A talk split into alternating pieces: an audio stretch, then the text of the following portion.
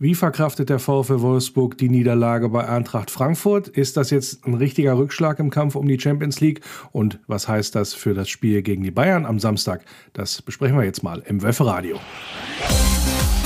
Wölferadio, der VfL Podcast. Mit Lenny Nero. Arnold, der ist jetzt so 20, 25 Meter vom Tor zu. Wout Weghorst, der Strafraumgrenze, Riedle Baku. Schießt ab. Tor! Was ein Tor! Tor! Was ein Tor von Riedle Baku! Unfassbare linke Klatsche vom 16-Meter-Raum. 16, 17 Meter waren das. Da ziert ihr den Ball halbrechte Position links unten an den Pfosten gezirkelt. Wahnsinnige Butze von Riedle Baku, der sich natürlich entsprechend feiern lässt da von seinen Teamkameraden. Wahnsinn. Ja, da war die Welt noch in Ordnung, möchte ich mal sagen, im Spiel gegen Eintracht Frankfurt. Das 1 zu 0 durch Riedle Baku, Traumauftakt eigentlich in so eine Partie. Und auch insgesamt hat der VfL, wie ich fand, gegen Eintracht Frankfurt kein schlechtes Spiel abgeliefert. Nur, ja, die Effektivität hat, wie so oft, und insbesondere dann auch die Präzision gefehlt im Spiel des VfL. Letztlich hat das gegen die Vereine, die so hinter uns standen, gegen Hertha, gegen Köln und gegen Bremen und so, das hat da nicht so den Ausschlag gegeben. Da konnten wir dann irgendwann mal eine Butze machen und weil wir halt so defensiv stark standen, hat es dann ja keine Möglichkeit gegeben, für den Gegner mehr zurückzuschlagen. Aber in dem Fall gegen die Frankfurter war es dann halt nicht so. Und da gibt es so ein paar Punkte, über die werden wir heute natürlich dann auch noch sprechen, hier in der Sendung, die ja ein bisschen merkwürdig angemutet haben. Also zum einen, dass man wieder mal vier Gegentore kassiert hat. Das ist ja nun na, ich sag mal, nicht so alltäglich für den VfL in dieser Saison. Vorher hatte man ja eigentlich auch die beste Abwehr der Liga zusammen mit Leipzig gehabt und jetzt kriegt man dann mal vier Butzen. Das kann gegen einen Gegner wie Eintracht Frankfurt, die ja so eine offensivstarke Truppe sind, kann das mal passieren, glaube ich. Es sind aber so ein paar Faktoren dabei, wie ich eben schon sagte, die so ein bisschen merkwürdig sind. Und die wollen wir jetzt dann auch mal ein bisschen genauer beleuchten hier. Geht im Wesentlichen darum, wie die Mannschaft auch ins Spiel gegangen ist. Und ich fand, das war vom Matchplan her ein Stück weit zu risikoreich. Insbesondere auch nach dem 1 zu 0. Da hätte ich jetzt erwartet, als Auswärtsmannschaft, dass man sich da ja bisschen dann auf seine Stärken tatsächlich besinnt und den Gegner tatsächlich auch erstmal so ein bisschen kommen lässt. Weil Eintracht Frankfurt hat ja genau das gemacht, wofür sie auch ein Stück weit berühmt sind, in Anführungsstrichen, schnell den Ball erobert und dann auch, ja, ähnlich wie der VfL es häufig gebracht hat in dieser Saison, schnell nach vorne gespielt und da haben die halt eine unwahrscheinliche Offensivpower. Das war ja auch so ein bisschen One-Touch-Football dann auch. Also die lassen ja immer nur klatschen und dann entwickeln sie die Torgefahr daraus mit den Räumen, die dann entstanden sind. Und ich hatte halt gedacht, insbesondere nach dem 1 zu 0, dass wir diese Räume den Frankfurtern gar nicht geben. Aber was passiert? Ja, im Grunde quasi mit dem mehr oder weniger im Gegenzug, ja, lässt man sich ein bisschen abkochen aus meiner Sicht. Man steht ein Stück weit zu hoch, finde ich, beim Ausgleich. Und dann gibt es dann halt so ein, ja, weiß ich nicht, ist es ein blinder Pass von Kostic, der da einfach mal hinter die Abwehr den Ball reinschlägt und dann ist man halt nicht gut genug gestaffelt. Und dann ja, ist dann Bewegung da in der Frankfurter Offensive und dann kommt man da offensichtlich nicht so richtig mit klar. Von Seiten des VfL oder kam nicht so richtig klar. Und das ist natürlich dann sehr sehr schade, weil man sich diese tolle Ausgangssituation in diesem Spiel durch, ich sag's mal auch ein Stück weit durch mangelnde Cleverness, aber dann auch ja durch, ich sag mal so ein bisschen falsche Entscheidungen im, im falschen Moment tatsächlich auch, dann sich so ein bisschen kaputt gemacht hat. Zweiter Punkt, ähm, den ich gerne auch thematisieren möchte, ist ja die individuelle Fehleranfälligkeit in dem Zusammenhang. Das eine ist dann halt der 2 zu 1 Rückstand, den man, ja, wie soll ich sagen, den man verschuldet, in dem Fall Maxence Lacroix, weil er nicht wie Silva im Vollsprint zur Grundlinie geht, sondern ich weiß nicht, hat er gedacht, der Ball geht ins Aus, den Silva sich da zu weit vorlegt? Auf jeden Fall läuft er da so mit Halbgas hinterher. Und Silva bringt den rein, ja, und dann macht der Jovic halt mal auch einen. Ist ja jetzt auch, wäre Mann für Real Madrid, hätte ich jetzt fast gesagt. Aber grundsätzlich ist es natürlich unser Abwehrverhalten, was in der Rückwärtsbewegung in dem Fall mangelhaft ist, weil dieser Vollsprint nicht mitgegangen wird. Jetzt habe ich hinterher in der Zusammenfassung gehört, dass Lacroix gar nicht fit gewesen ist. Also, dass der ein, ein Rückenproblem offensichtlich hatte. Und da frage ich mich dann überhaupt, wieso spielt der denn dann? Weil als dann Pongracic irgendwann reinkam, nach, nachdem Lacroix auch noch ein Tor mitverschuldet hat, sagen wir es mal so, hat man offensichtlich gesehen, oh, der ist nicht fit. Und da muss man sich natürlich fragen, der Trainer hat es kommentiert mit, ja, die medizinische Abteilung hat mir ja, das grüne Licht gegeben, also habe ich darauf vertraut. Ja, muss man wahrscheinlich auch in dem Fall. Und so wie Lacroix die letzten Wochen gespielt hat, hätte ich auch gesagt, der ist nicht verzichtbar in dem Zusammenhang. Aber ja, doch, in so einem Spiel. Wenn du dann nicht fit bist und dann fehlen genau diese ein, zwei Prozent, wo du nicht hinterherkommst, weil dann auf einmal dich der Kostic überläuft, ja, dann hast du halt insbesondere dieses Ding dann auf deine Kappe zu nehmen, ein Stück weit. Nicht nur als Spieler, wo man sagt, also Trainer, ich kann eigentlich nicht spielen, ich fühle mich nicht richtig fit, weil irgendwie wirklich gehemmt oder bin ich gehemmt oder so.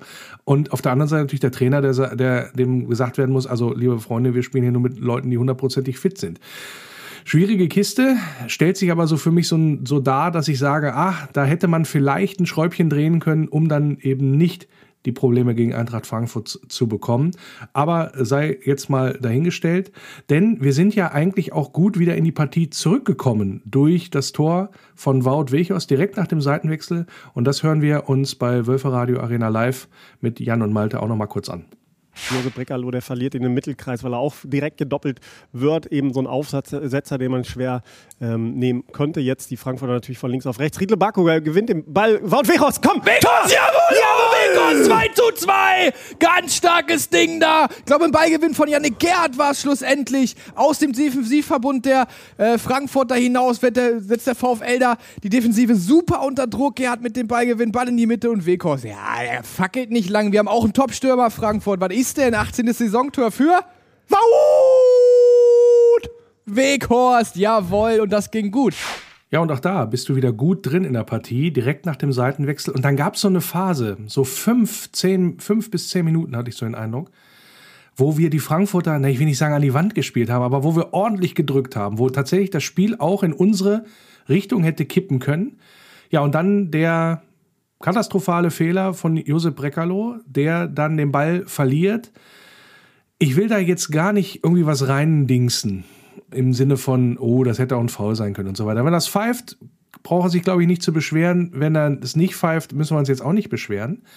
Ich möchte es nur gerne umkehren, genauso wie ganz kurz vor Schluss die ja, ich sag mal, fast Elfmetersituation gegen Riedle Baku, als er da zu Fall kommt. Auch da fordere ich keinen Strafstoß. Ich bitte es aber mal umzudrehen. Was wäre los gewesen, wenn diese beiden Szenen umgekehrt passiert wären? Wenn Maximilian Arnold in der ersten, äh, bei, bei dem äh, Führungstreffer der Frankfurter im umgekehrten Fall, wenn er da den ja, Frankfurter umhaut und sag ich mal, den Ballgewinn verursacht oder erzielt und dann gibt es dann entsprechend das Tor für den VfL. Und was wäre gewesen in der letzten Minute? Brooks haut Jovic in der Form um, wie es jetzt dann äh, Riedle Baku passiert ist. Dann hätte ich gerne mal die Frankfurter gehört, ob es dann so ja, schiedlich, friedlich abgegangen wäre. Da wäre doch wieder alles herausgeholt worden, von wegen VW hätte doch den DFB bestochen und den Schiri bestochen und was weiß ich nicht alles. Also, wie gesagt, ich fordere das nicht.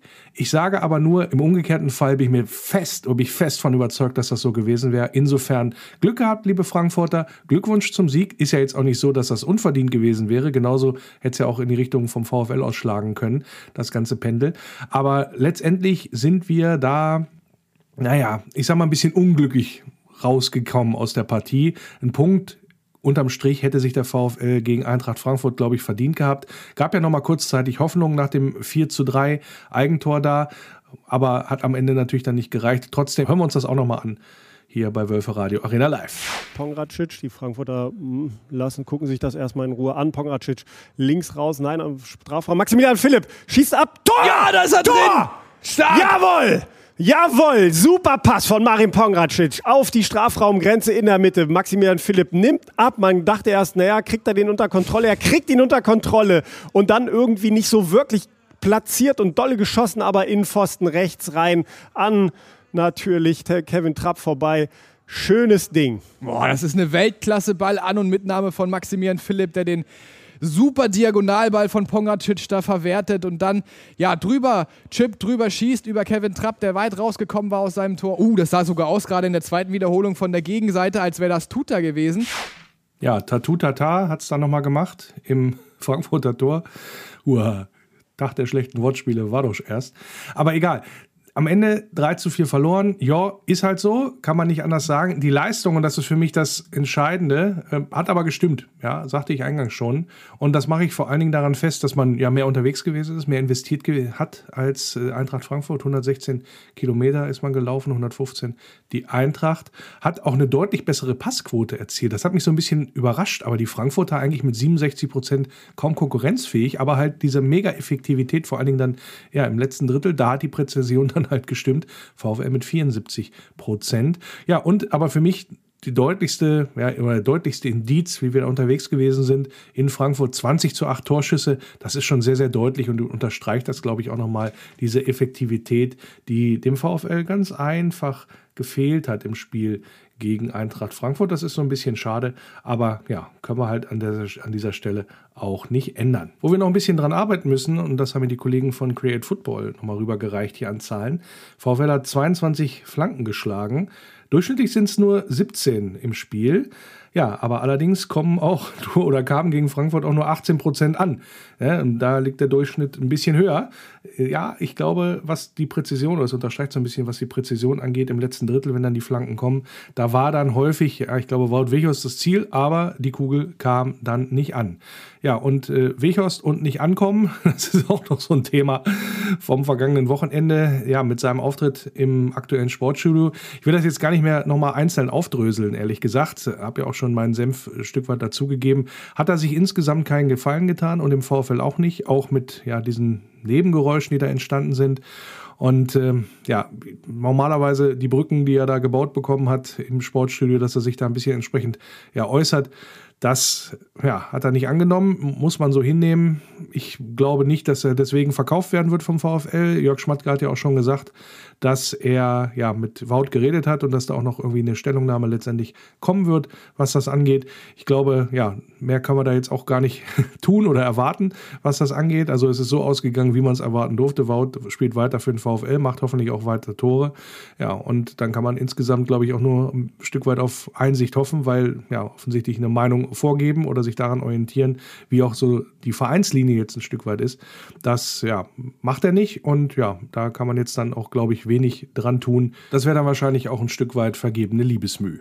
Angezählt wurde aufgrund seines Fehlers in Frankfurt auch Josep Breckerloh. Da hat ja Jörg Schmatke auch erstaunlich deutliche Worte gefunden. Er müsste sich da mal bekennen, insbesondere was dann auch die Vertragssituation angeht und so. Fand ich schon bemerkenswert, denn insgesamt, wenn man drauf guckt, insbesondere Zweikampfquote, 62 Prozent sind äh, überragende Werte für Josip.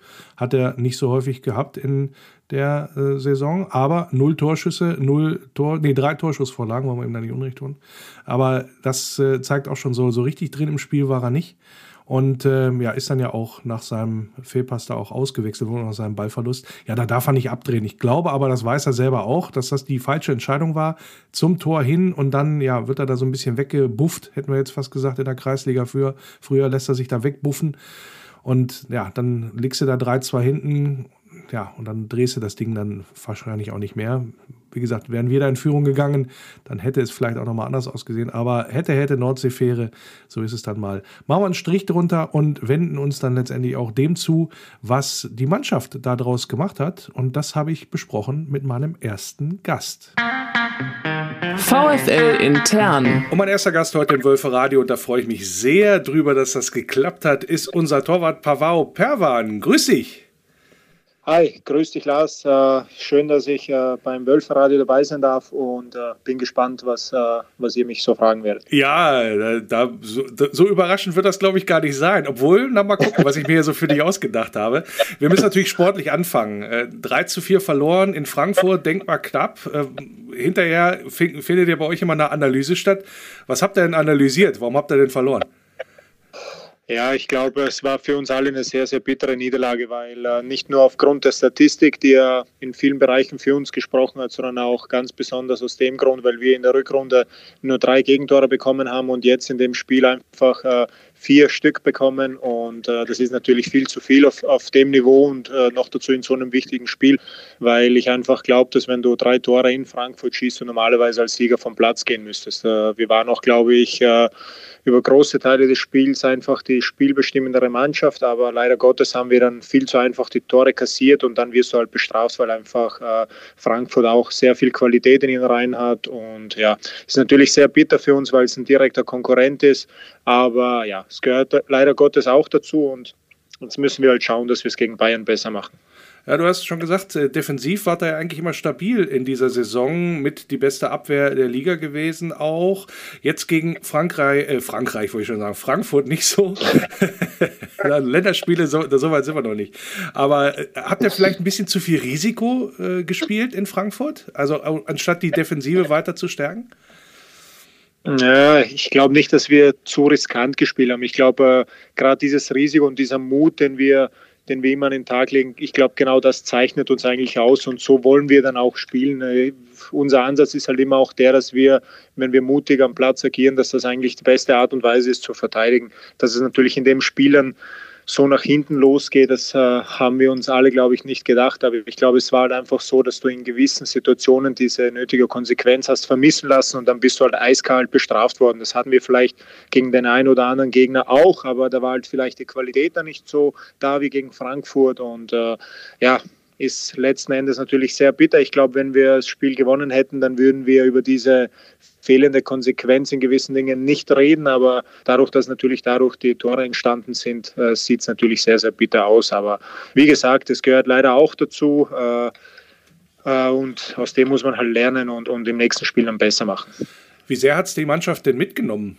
die ganze, wenn du mal so ein bisschen Einblick in die Psyche gibst bei euch. Es hat natürlich, äh, ich sage mal, bei der Busfahrt hat man es natürlich schon gemerkt, dass das äh, ein großes Thema war und, und, und dass es uns sehr geschmerzt hat, weil wir eben äh, nicht der Meinung waren, dass Frankfurt besser war als wir, sondern dass wir uns die Niederlage selber zuzuschreiben hatten. Und ich glaube, das ist auf der einen Seite immer gut, auch wenn es dir vielleicht in dem Moment nicht hilft, weil die Punkte halt einfach weg sind. Aber auf der anderen Seite ist es halt einfach gut, dass du weißt, dass du dafür verantwortlich warst, dass du das Spiel verloren hast und es nicht so war, dass du chancenlos warst. Ich glaube, das ist immer ein guter Ansatz und äh, ja, besser ist es so, als wie gesagt, dass, äh, dass, dass wir das Spiel verloren haben, äh, weil wir komplett chancenlos waren. Wie überzeugt seid ihr jetzt mit einem Punkt Vorsprung auf Frankfurt und acht auf Dortmund, dass es mit der Champions League denn vielleicht klappt? Und warum klappt es auch aus deiner Sicht? Ich glaube, dass uns das äh, nicht aus der Bahn werfen sollte, obwohl es natürlich jetzt, äh, obwohl jetzt eine sehr heikle Situation auf uns zukommt. Wir haben äh, wahnsinnig schwere Spiele vor der Brust, aber ja, wer die Bundesliga kennt, der weiß, dass, dass es eigentlich kein einfaches Spiel geben sollte. Nur auf der anderen Seite muss man halt schon sagen, kommen äh, trotzdem sehr, sehr große Mannschaften auf uns noch zu. Und äh, ja, die Aufgabe wollen wir natürlich so gut wie es geht meistern. Ich glaube auch, dass wir das können, weil wir mental so gefestigt sind und, und auch so viel Selbstvertrauen haben. Es ist ja doch so, dass wir die Gejagten sind und, und die anderen müssen, müssen uns erstmal einholen. Und auf der anderen Seite äh, wissen wir, dass wir auch in der Lage sind, gegen gegen alle Mannschaften zu gewinnen. Ich glaube, wir haben auch gegen Bayern München in den letzten Spielen immer wieder gezeigt, dass wir mit ein bisschen mehr Glück und einer besseren Chancenverwertung auch hätten gewinnen können.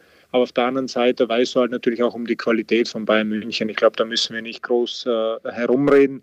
Aber ja, ich traue es uns auf alle Fälle zu, weil wir einfach einen guten Spirit in der Mannschaft haben. Wir, wir legen den Fokus auf die wichtigen Dinge. Wir sprechen Dinge ganz klar an und äh, das stimmt mich absolut positiv, dass wir, dass wir da ein gutes Spiel machen werden. Kommen wir mal zu deiner persönlichen Situation. Als Nummer zwei hinter der etatmäßigen Nummer eins Kuhn Castells ähm, würde mich mal interessieren, wie motivierst du dich täglich auch, also so ich mal im Trainingsbetrieb und auch so, wenn du genau weißt, also eigentlich ist ein klar, wer spielt am Samstag. Wie geht es dir damit? Äh, ja, ich muss ja dazu sagen, es war bei mir von Anfang an klar, als ich äh, zum VfL Wolfsburg gewechselt bin, dass Kunde Nummer eins ist und dass ich eigentlich äh, sportlichen Druck ausüben soll. Äh, Spielen war jetzt äh, nicht verboten, aber man, die Rollen waren natürlich ganz klar verteilt. Und äh, ich muss sagen, dass ich ja trotzdem in meiner Zeit, seitdem ich hier bin, sehr, sehr viele Spiele machen konnte, was mich äh, natürlich auch weitergebracht hat. Und äh, von dem her muss ich sagen, fällt es mir, das, das hat mir eigentlich noch nie schwer gefallen, mich äh, mich zu motivieren, äh, um an meine Grenzen zu gehen und hier erst recht nicht, weil ich einfach merke, mit, mit ja, was für einem großartigen Torhüter ich hier da jeden Tag trainiere. Es ist nicht nur Kuhn, äh, der, der wirklich Top-Leistungen abruft, sondern wir haben einfach insgesamt im ganzen Torwartteam haben wir eine sehr, sehr gute Qualität und, und nebenbei noch äh, eine wahnsinnig gute Stimmung. Es macht wirklich richtig Spaß. Von dem her zwingt uns auch unser Torwarttrainer Pascal Vormann täglich äh, bis an unsere Grenzen zu gehen. Und äh, dadurch, dass ich sowieso ein Wettkampftyp typ bin und sich gern mit anderen misst, fällt mir das überhaupt nicht schwer. Und äh, ich sehe meine Rolle eher so, dass ich, äh, dass ich äh, äh, abrufbereit sein muss in, in jeder Sekunde, weil natürlich schnell mal was passieren kann so wie es bis jetzt auch schon öfter mal der Fall war. Und auf der anderen Seite natürlich will ich auch auf Kuhn größtmöglichen Druck ausüben, äh, damit auch er nochmal besser wird und, und auch bei ihm eine Weiterentwicklung stattfindet. Was kann sich denn Kuhn von dir und was kannst du denn von Kuhn noch abgucken?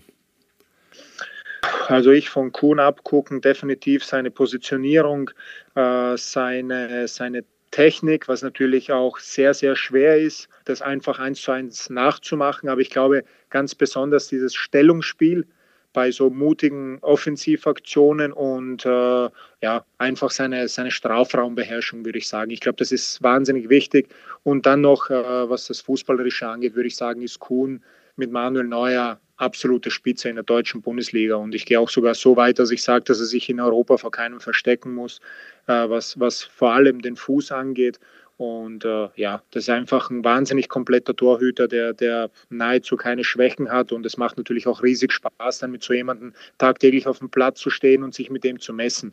Und äh, das, allein schon das bringt einen extrem weiter. Das heißt, er kann sich bei dir gar nichts abgucken. Oder gibt es doch irgendwas, äh, was so glaube, Ruhe angeht? Glaube, ja, von mir abgucken. Ich glaube, es ist eher, es geht eher in diese Schiene, dass, äh, dass ich eine sehr, sehr gute Einstellung habe und dass ich auch glaube, dass ich äh, mental Dinge sehr gut verarbeiten kann. Also ich glaube, wenn, dann geht es eher in diesen Bereich, weil in den anderen Bereichen ist er einfach, ist er mir einfach einen Schritt voraus mindestens. Du hast in dieser Saison mehr Länderspiele als Bundesligaspiele gemacht. Findest du das merkwürdig oder ist das, äh, ja, ich sag mal so, das Los des Torhüters, sagen wir es mal so? Ja, das, das beides. Also natürlich ist es merkwürdig. Auf der anderen Seite, auf der anderen Seite war es ja in den äh, äh Saisonen davor schon auch anders. Da habe ich äh, mehr Bundesligaspiele machen äh, dürfen. Äh, wie gesagt, man muss halt wirklich immer abrufbereit sein. Das gilt nicht nur fürs, äh, für, den, für den Club, sondern auch fürs Nationalteam. Und wichtig ist, dass es dann gut klappt, wenn man zum Einsatz kommt. Und ich glaube, dass ich meine Sache ganz ordentlich gemacht habe. Die Kritiken waren gut und, und von dem her zeigt es, dass ich auf einem guten Weg bin. Und das ist mir natürlich als Sportler wichtig. Und wie sind da deine Ziele dann auch? Ich denke mal, ähm, mit der so viele Länderspiele dann auch wie, wie möglich machen, wenn das, wenn das geht, gehe ich mal von aus. Absolut. Also ich muss ehrlich sagen, ich merke, dass ich äh, hier auf wirklich sehr, sehr hohem Niveau trainieren kann. Nicht nur beim Torwarttraining, sondern auch dann natürlich äh, bei der Mannschaft. Und dann merke ich, wenn ich zum Nationalteam komme, dass ich mir in sehr vielen Situationen einfacher tue, weil ich hier einfach auf diesem Niveau trainiere. Und äh, deshalb sehe ich mich absolut in der Lage, immer wieder meine Leistung abzurufen, wenn, äh, wenn ich gebraucht werde. Und äh, dieses Selbstvertrauen, glaube ich, darf ich auch haben, weil ich hier wirklich sehr hart dafür arbeite und, und, und auch die richtigen Leute an meiner Seite habe, die mich halt in die richtige Spur lenken, wenn sie Fehler erkennen. Von dem her mache ich mir absolut Hoffnung jedes Mal, wenn ich zum Nationalteam komme, dass ich dann wieder spielen darf. Du hast ja noch eine andere Rolle im Team, nämlich du bist sozusagen, wie hat Maximilian Arnold gesagt, du treibst die Strafen ein bei euch. Du bist so der, der Kassenwart. Bist du, äh, ja. bist du so ein Schießhund oder wie muss man sich das vorstellen?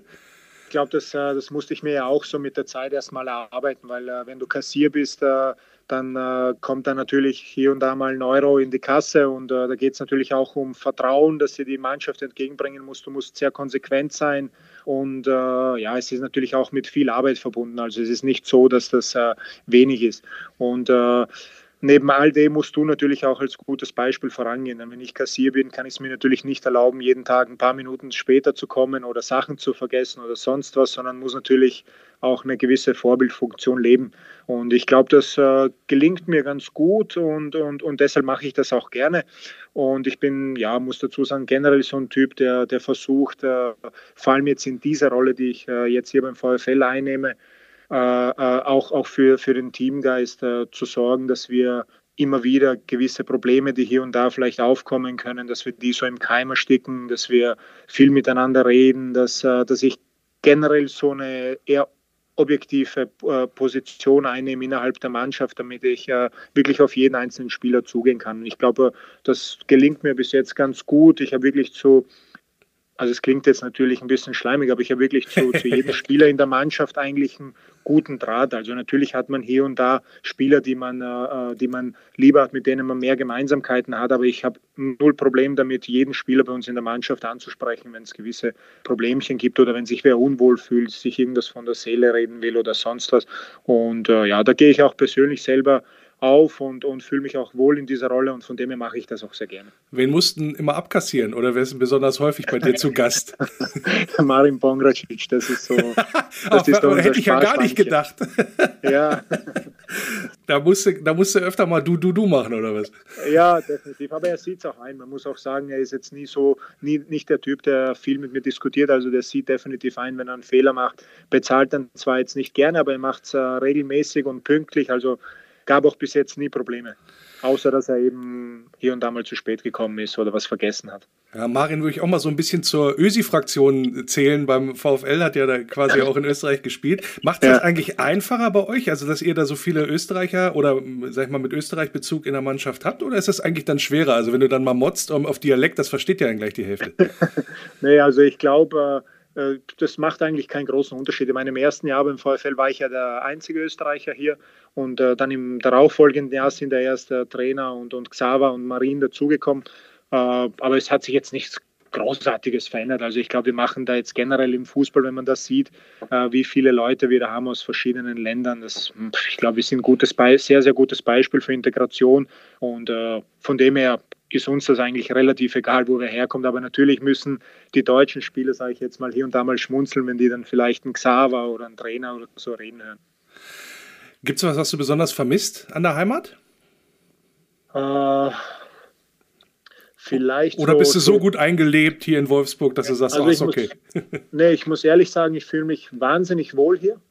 Und das, am Anfang habe ich äh, viel Negatives gehört von Wolfsburg, wollte mir das aber eigentlich bewusst nicht einreden lassen weil ich glaube, dass, äh, dass es immer auch damit zusammenhängt, wie offen du jemanden begegnest, egal ob es eine Person ist oder ob es eine Stadt ist. Ich glaube, man kann sich, äh, äh, man, man sollte sich wirklich zuerst mal selber ein Bild machen und das war bei mir absolut äh, die richtige Entscheidung, weil ich mich einfach hier mit meiner Frau und mit meinem Sohn extremst wohlfühle. Ich glaube, dass Wolfsburg eine sehr, sehr grüne Stadt ist. Äh, äh dass das sehr familienfreundlich ist, dass du hier viele Möglichkeiten hast die du nützen kannst. Äh, ich glaube, es liegt halt einfach wirklich an dem Einzelnen, dass er, dass er das Beste daraus macht. Natürlich verstehe ich auf der anderen Seite einen 18-Jährigen, der vielleicht sagt, okay, ich möchte jetzt jeden dritten, vierten Tag mal raus und in einen anderen Club oder in eine andere Bar oder sonst wohin. Aber im Endeffekt sind wir auch nicht hier, um äh, äh, jeden Tag Party zu machen, sondern uns auf unseren Job zu konzentrieren und nebenbei natürlich äh, äh, das Leben zu genießen. Und äh, von dem her fühle ich mich wahnsinnig wohl. Und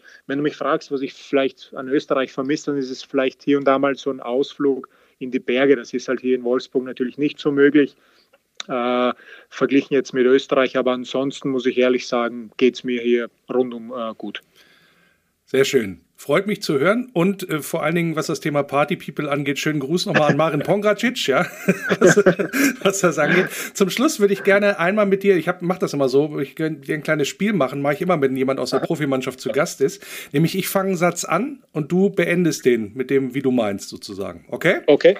okay. Sehr schön. Wenn ich statt Torwart Feldspieler wäre, dann wäre ich? Sehr rot gefährdet. Und auf welcher Position? Ich glaube, ich wäre Innenverteidiger.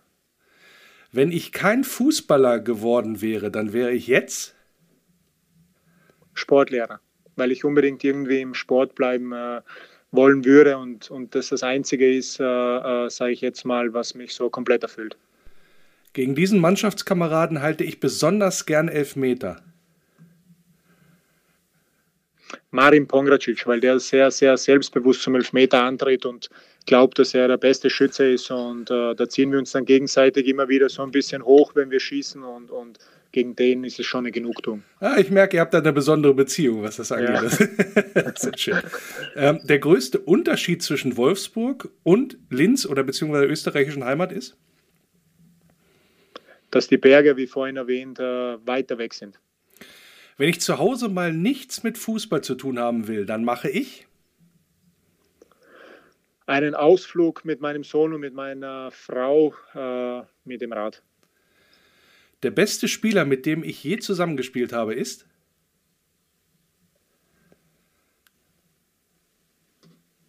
Hm. Da muss er überlegen. Kannst ja auch einen aktuellen nehmen, so ist es da nicht. Ich, äh, ja, dann nehme ich einen aktuellen. Das ist also positionsspezifisch, speziell dadurch, dass mich jetzt äh, die Torhüter natürlich am meisten interessieren, würde ich jetzt sagen Kuhn Castells, weil er einfach äh, sehr, sehr komplett ist. Wenn ich was kochen möchte zu Hause, dann ist das? Äh, ich bin ein guter Griller. Also ich grill dann etwas für meine Frau oder für Freunde. Oh, gibt es so Barbecue quasi. Was genau, gibt es ein Barbecue, ja, genau. Sehr schön. Und zum Schluss, nach meiner Karriere möchte ich Torwarttrainer sein. Also dem Fußball bleibst du auch erhalten, wenn es ja. geht, sozusagen. Ja, ja das sehr schön, sehr schön. Wunderbar. Ja, das war Pavo Perwan, unser Torwart beim VfL Wolfsburg. Schön, dass du dir Zeit genommen hast fürs Wölferadio. Und ja, alles Gute für die Bayern. Wie geht's aus am Samstag? Wir gewinnen 2 zu 1. Ja, das ist doch mal ein Wort. Ja, und vielen Dank für das Gespräch. vielen Dank, war sehr angenehm.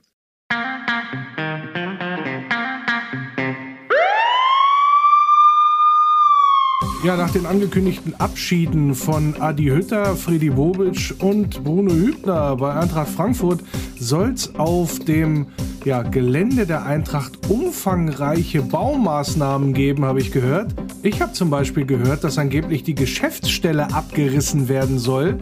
Hab zuerst gedacht, na, wollen die da einfach Geld sparen? Nee, es ist nächste Saison einfach keiner mehr da. Ex-Nationalspieler Mesut Özil, ja, sorgt wieder für Schlagzeilen, nämlich er sucht eine Investitionsgelegenheit und hat sie gefunden. Zusammen mit Schauspielerin Eva Longoria investiert er Kohle in einen Fußballverein in Mexiko. Ja, da hören wir doch mal genauer hin. Und angeblich bringt Özil auch noch einen neuen Trainer mit. Bei Necaxa, so heißt der Club nämlich nächstes Jahr an der Linie, also Yogi Löw. Bundesliga-Schiedsrichterin Bibiana Steinhaus hat geheiratet und zwar auch einen ehemaligen Schiedsrichter, Howard Webb, kennt man vielleicht auch noch, der ja ein bisschen mit wenig Haaren, aber auch sehr bekannt als internationaler Schiedsrichter. Wie gesagt, die haben angeblich heimlich geheiratet. Herzlichen Glückwunsch dazu. Ja, kurz nach der Trauung wurde das Ganze aber noch vom VAR überprüft. Kombinationsspiel. Und das Kombinationsspiel im Wölferadio, das spiele ich natürlich wie immer mit einem Experten für den kommenden Gegner. In dem Fall ist es der FC Bayern München und da begrüße ich ganz herzlich den Chefreporter von Sport 1, Florian Plettenberg. Grüß dich, Florian. Servus, Lars. Schöne Grüße nach Wolfsburg aus dem kalten München.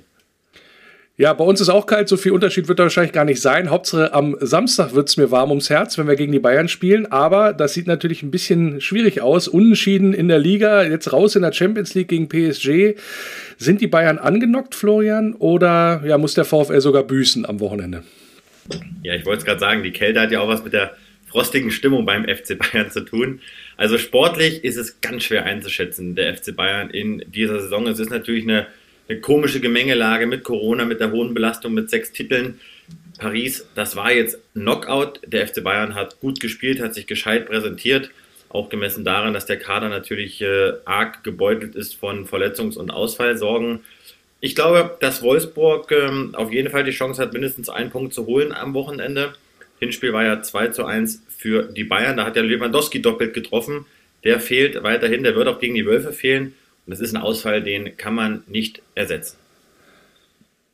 Ja, da werde ich gleich noch mal drauf kommen, weil ich habe gelesen, er ist schon wieder im Lauftraining. Aber lass uns aber noch mal kurz beim Spiel gegen äh, Paris bleiben. Da hat dann Hansi Flick hinterher auch gesagt, ja, eigentlich waren wir die bessere Mannschaft und so. Ist das so Mimimi aus deiner Sicht oder war es tatsächlich auch nur Pech? Nein, ich habe den FC Bayern äh, gut gesehen. Das Hinspielergebnis, das war natürlich indiskutabel. Du darfst äh, zu Hause oder kannst es dir nicht erlauben, drei Gegentore zu fangen. Das war sicherlich eines dann zu viel, dass der FC Bayern gegen Paris gewinnen kann, auch mit der Truppe. Das haben sie dann bewiesen jetzt im Rückspiel, aber es hat eben nicht gereicht und dann hat man eben auch gesehen, dass dann Paris auf der Ebene der Mannschaft, die ja dem FC Bayern, der sie der Paris gegenüberstand, da, da war dann einfach mehr Routine, mehr Abgezocktheit, mehr Cleverness in Zweikämpfen, in einzelnen Duellen und die Truppe des FC Bayern im Champions League Finale Lissabon, das war eine andere Truppe, die war routinierter, die war abgezockter. Aber jetzt im Rückspiel Das war auch ein bisschen zu blauäugig und deswegen kann man nicht davon sprechen, dass Paris jetzt unverdient weitergekommen ist. Ist die Saison dann sozusagen durch für den FC Bayern, wenn es jetzt nur um die deutsche Meisterschaft geht? Oder ist das dann sozusagen nochmal der Anreiz zu sagen, ah, da geben wir jetzt aber dann nochmal doppelt Gas? Die Meisterschaft beim FC Bayern ist ja sowas wie eine Pflichtlektüre. Das ist eigentlich der Titel, den erwartet man auf jeden Fall. Und dann erwartet man im zweiten Step Minimum das Double.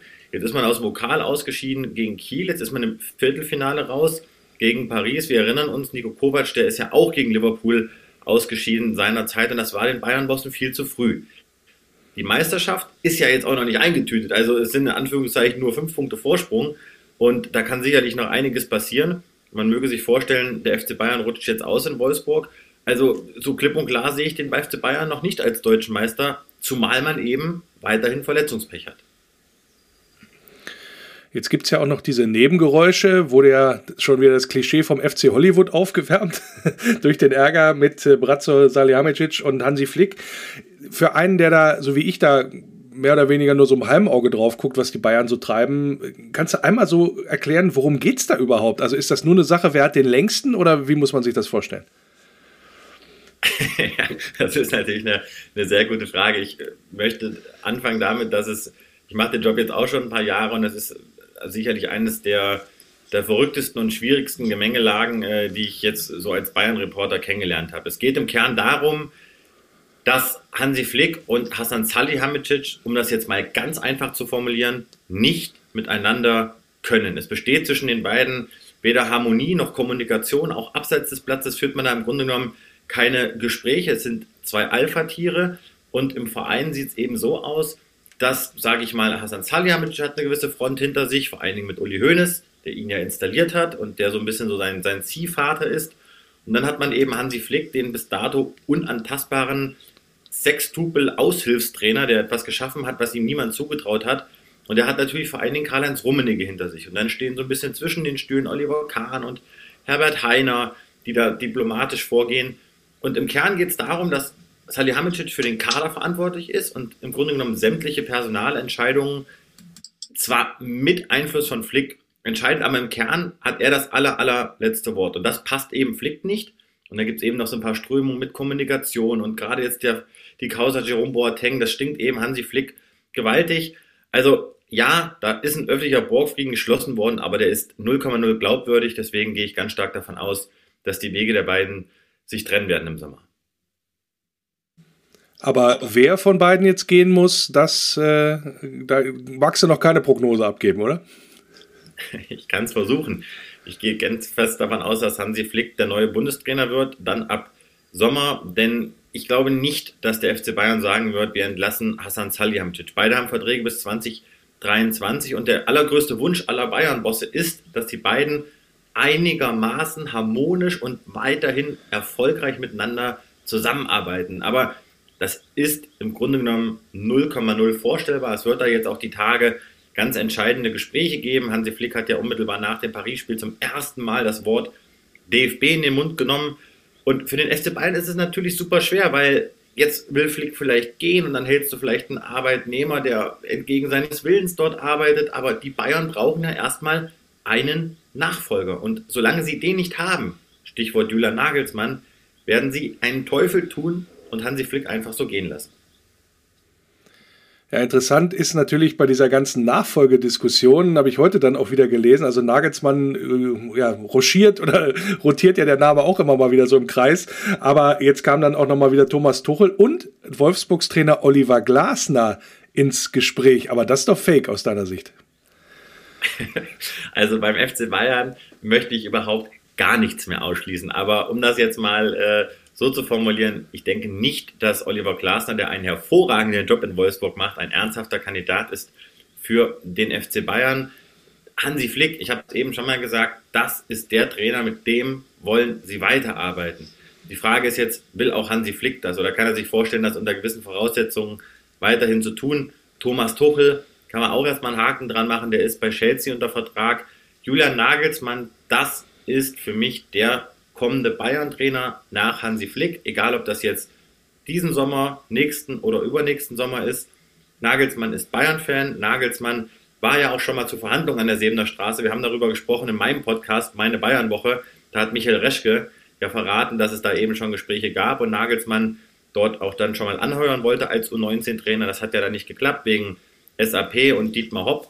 Aber Uli Hoeneß ist eben großer Nagelsmann-Fan. Aber nein, es ist derzeit keine echte Alternative auf dem Markt und auch Ralf Rangnick wird beim FC Bayern kein Thema sein. Naja, der geht ja auch nach Frankfurt, wie ich gelesen habe. das kann gut sein. Also, wo der jetzt überall schon äh, im Gespräch war, also alle Achtung. Du hast es vorhin schon mal so ein bisschen anklingen lassen oder angedeutet, dass der große Wolfsburg-Schreck, sagen wir es mal so, Robert Lewandowski noch weiter ausfallen wird. Jetzt habe ich gelesen, er ist im Lauftraining. Das heißt, gut, er kann ja ein bisschen laufen. Das heißt aber aus deiner Sicht trotzdem reicht es noch nicht, auch nicht für eine Einwechslung am Samstag.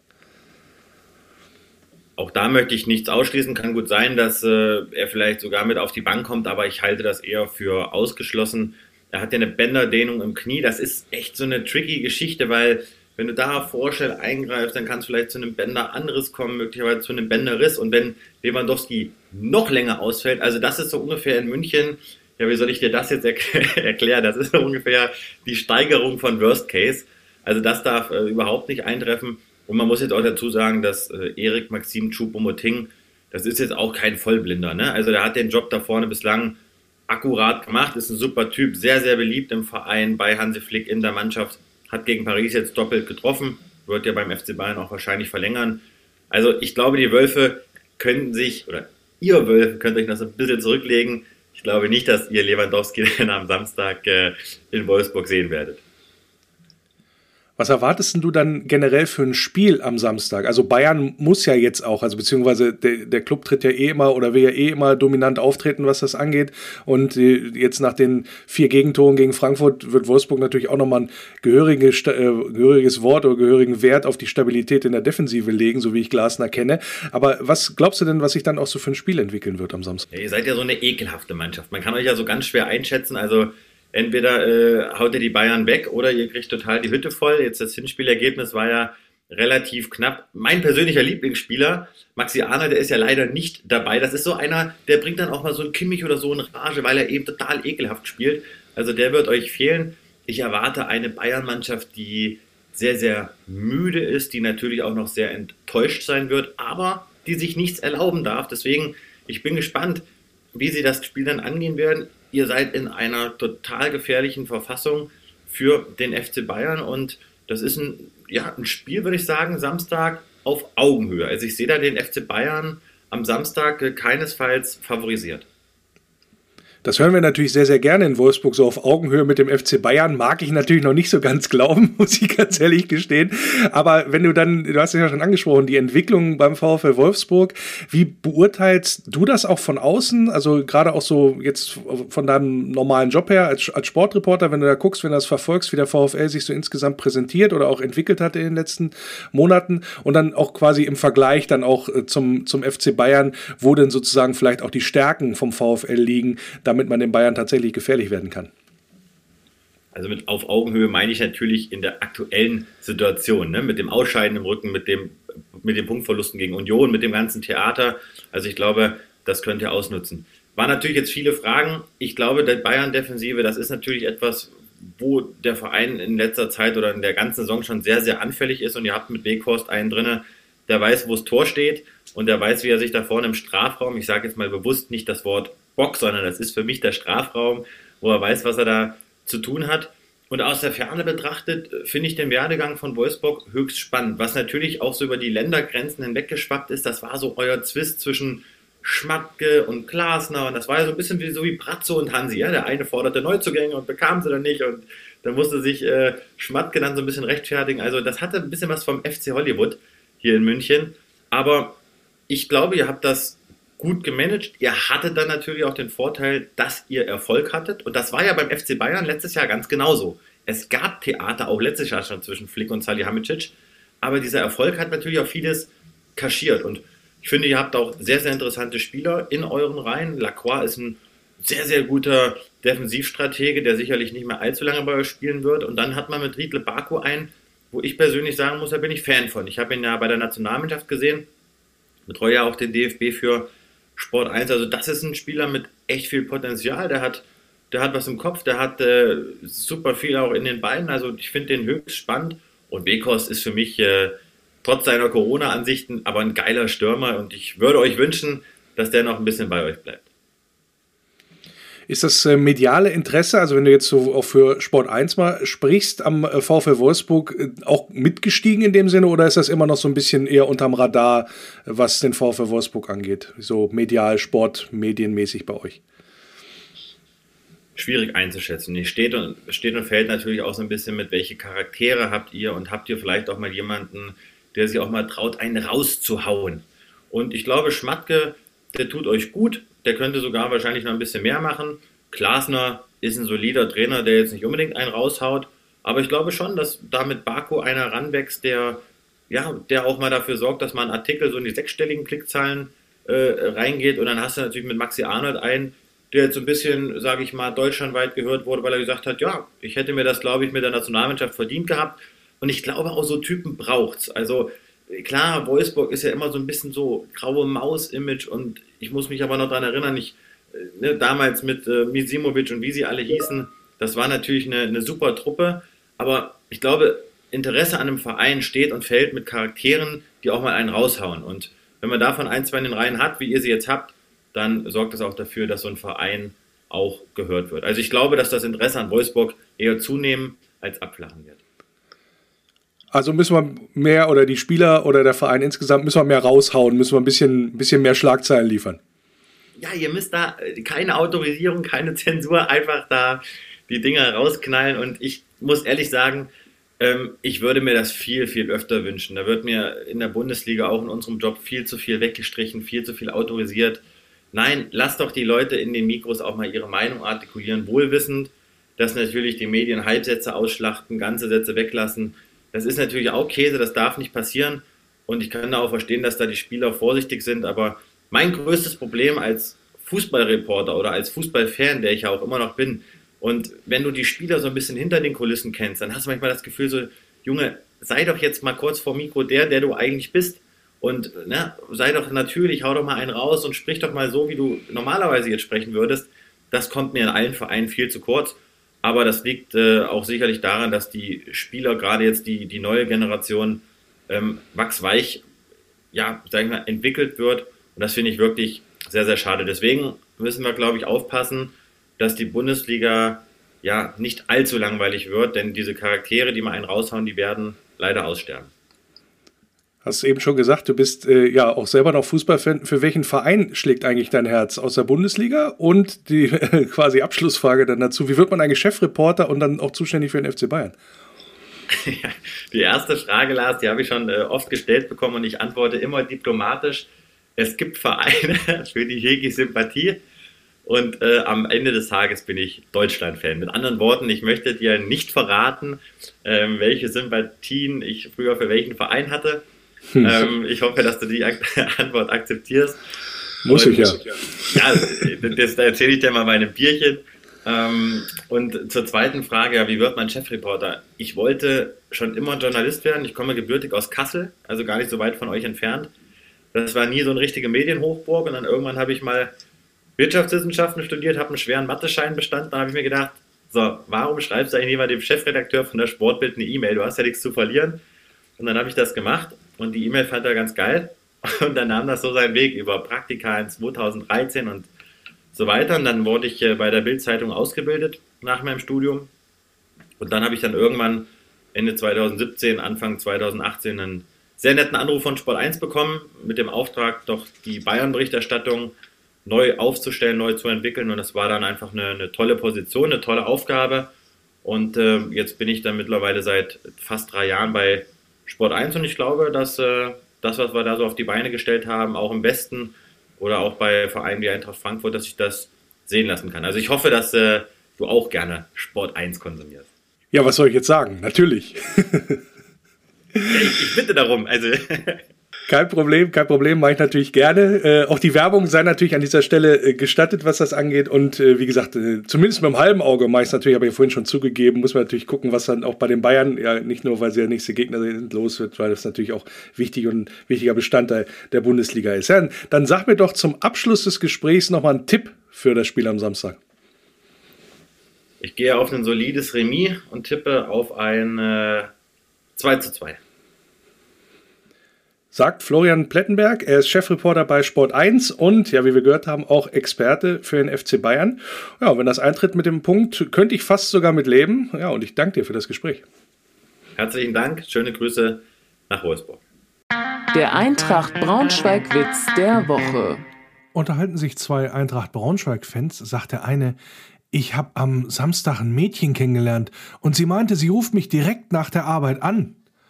Und, sagt der andere, naja, sagt der Erste, die Arme arbeitet jetzt schon seit 72 Stunden.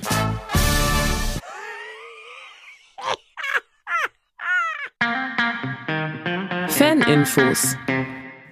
Ja, und nochmal Bayern gegen Wolfsburg oder Wolfsburg gegen Bayern, je nachdem, wie man es möchte. Und zwar unsere Frauen, unsere Wölfinnen spielen am 9. Mai um 14 Uhr gegen die Bayern. Das ist ja das Spitzenduell dann auch in der Frauenbundesliga. Und das Ganze könnt ihr euch jetzt schon mal im ja, Kalender anstreichen, denn das wird im Free TV übertragen. Und zwar im NDR und auch im Bayerischen Rundfunk. Da könnt ihr dann mal einschalten. Wölfe Radio Arena Live wird es aber geben, erstmal am Samstag gegen die Bayern. Roy Preger wird mich dabei wieder am Mikrofon unterstützen, unsere Vereinslegende. Und da werden wir mal kommentieren, was der VfL gegen die Bayern so macht. Wie gesagt, 15.15 Uhr geht es wieder los mit der Übertragung Wölfe Radio Arena Live. Ja, und wer es nicht ins Stadion schafft, und das dürften ja einige sein aufgrund von Corona, einschalten, nicht vergessen. Und noch ein Hinweis in eigener Sache, wer es noch nicht gesehen hat, am Wölferadio Logo hat sich ein bisschen was verändert. Und zwar wird das Wölferadio jetzt unterstützt von Sport 1 und ich freue mich sehr, dass die Kollegen aus München ja mir so ein bisschen unter die Arme greifen möchten, was so das Thema Vermarktung und Bekanntheitsgrad angeht. Und ja, mal gucken, wo uns das Ganze so hinführt. Redaktionell ändert sich nichts, habt ihr ja heute an der Sendung auch, denke ich, gehört. Da kümmert sich weiter der Lenny drum. Freut sich aber natürlich, wenn er so Leute wie Florian Plettenberg von Sport 1 auch künftig häufiger zu Gast hat hier im Wölferadio. Der VfL Podcast. Und damit sind wir schon wieder am Ende angekommen vom Wölfe Radio. Ich danke euch wie immer fürs Einschalten. Hoffe, ihr seid dann auch beim nächsten Mal mit dabei. Wenn ihr hier zu Gast sein wollt, kein Problem. Lenny at lennynero.de könnt ihr gerne dann mal eine Mail hinschicken. Schreibt mir auch gerne immer, wie ihr die Sendung gefunden habt, was man vielleicht auch noch besser machen kann und so weiter und so fort. Ihr kennt das Spielchen und dann hoffen wir natürlich jetzt erstmal, dass wir was reißen gegen die Bayern. Wir haben es ja selber nicht ganz unnötig, möchte ich mal sagen, denn ein paar Punkte brauchen wir noch, um uns den Traum von der Champions League zu erfüllen. Ja, bis dahin, aber hoffentlich seid ihr mit dabei. Wölfe Radio Arena Live am Samstag und dann auch wieder in der kommenden Woche beim Wölfe Radio hier. Und ja, wisst ihr, was ich sage am Ende? Bleibt geschmeidig und denkt dran, nur der VfL.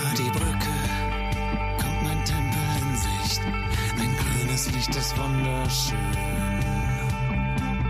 Jedes Mal aufs Neue, dieses Gefühl, wenn ich ihn dort sehe. Kann nur schwer beschreiben, wie es mir dann geht. Lies in meinen Augen, was dort geschrieben steht.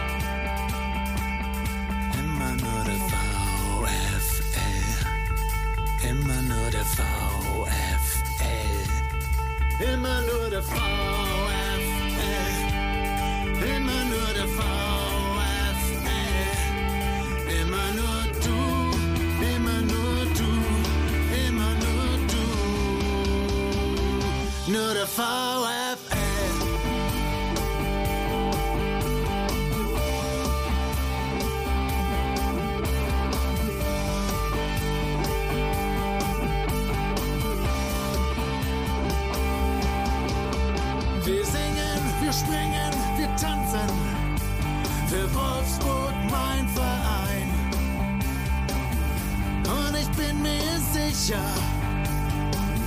das wird ewig so sein.